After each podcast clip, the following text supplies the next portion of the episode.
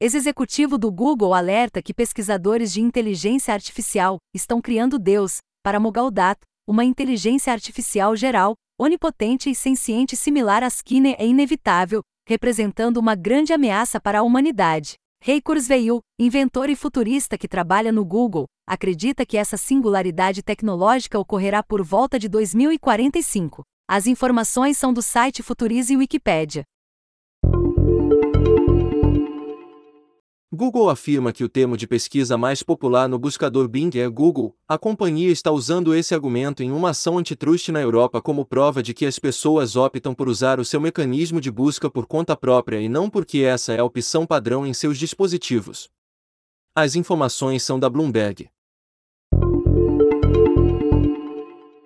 Cloudflare apresenta R2 Sotorage para competir com o AWS S3, o serviço permite o armazenamento de grandes quantidades de dados não estruturados, mensagens de texto, fotos, áudios, vídeos, entre outros, e reduz para virtualmente zero as taxas de saída de dados, Egris fez. O R2 Sotorage também inclui compatibilidade total com as apps do Amazon S3. Em seu perfil no Twitter, o especialista em nuvem Corey que estima que se um milhão de pessoas baixassem um arquivo de 1 GB no período de um mês, o custo com o R2 seria de 13 centavos de dólar, enquanto no S3 seria de 53.891,16 dólares. As informações são do blog da Cloudflare.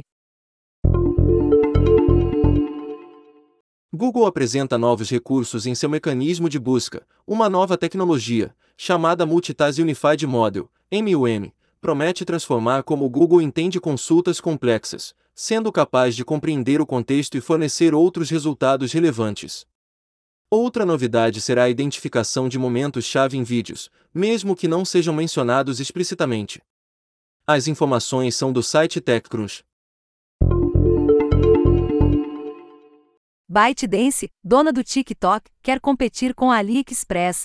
A empresa poderá lançar já no mês de outubro um e-commerce internacional para vender produtos produzidos na China. A AliExpress, atualmente o maior comércio eletrônico transfronteiriço chinês, atende mais de 150 milhões de usuários em 200 países. As informações são do site Business of Fashion.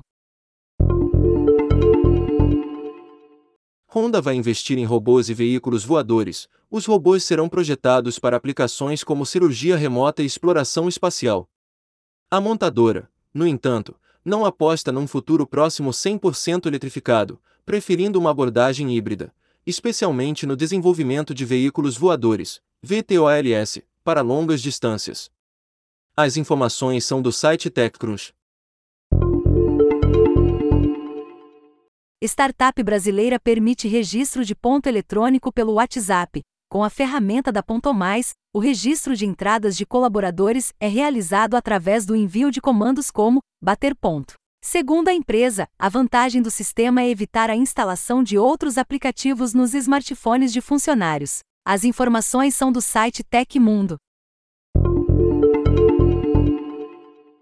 Xbox Cloud Gaming chega oficialmente ao Brasil, a partir das 15 horas, horário de Brasília. O serviço de jogos por nuvem poderá ser acessado, sem nenhum custo adicional, por quem assina o Game Pass Ultimate R$ 45,00 mês, em computadores com Windows. Mac, dispositivos Android e iOS. As informações são do site IGN Brasil.